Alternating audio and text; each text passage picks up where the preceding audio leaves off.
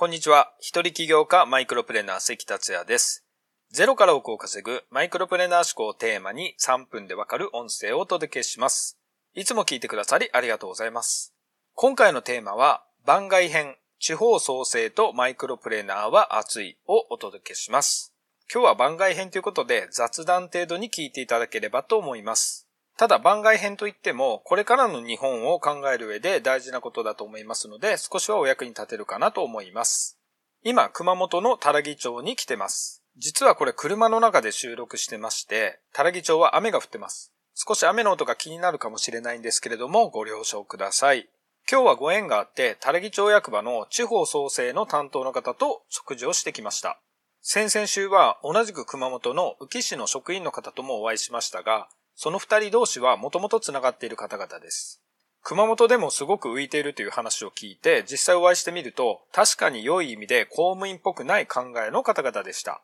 話しててすごく情熱的で熱い方々なんですよね。この地方創生ですが、一人企業とは一見関係ない話のようですが、そうとも言えないなと思い始めてます。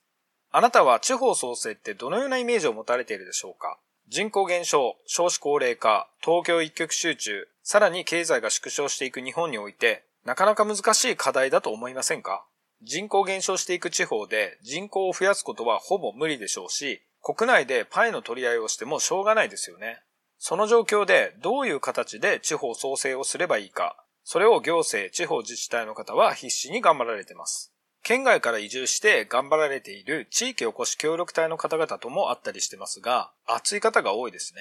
県外と地元の人との化学反応を狙っての行政の取り組みですが、地域おこし協力隊の方がその地域に住み着いてもらいたいということも狙いの一つだと聞いてます。さて、僕が提唱する一人企業、マイクロプレーナーですが、時間、場所にとらわれない働き方を目的としたもので、人生はもっと自由に暮らすことができるし、自由に働けるのだという考え方がベースです。このことから地方創生とマイクロプレーナーとの関わり合いを見ていきたいと思います。いろんな課題があるこれからの日本において、一人一人の生き方、働き方が確実にこれからの日本を決定していきますよね。そこで個人で稼ぐスキルをつけることがリンクしてくるんですよね。地方は明らかに人材不足です。スキルを持った人が少ないです。この理由ですが、首都圏に住む人たちと地方に住む人たちのキャリアアップの考え方の格差が出てきていると思います。頑張っても頑張っても給料が上がらないという時代ですが、それでもキャリアアップをすることによって収入が上がっていくということで、特に首都圏の方はキャリアアップを意識して頑張られていることと思います。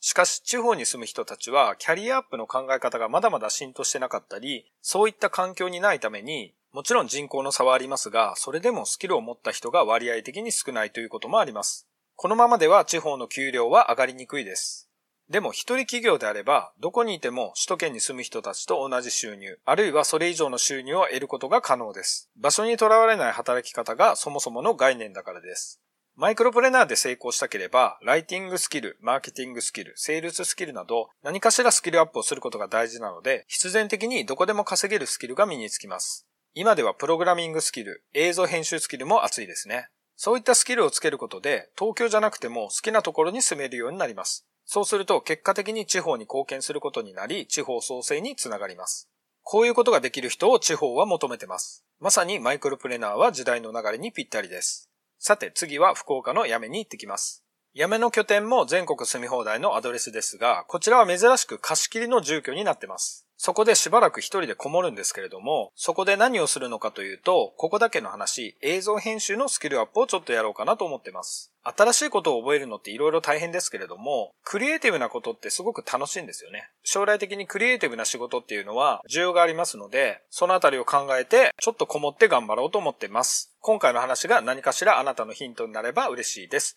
それでは今回は以上です。最後までお聴きいただきありがとうございました。この音声を気に入っていただけましたら、シェアなどしていただけると嬉しいです。それではまた明日。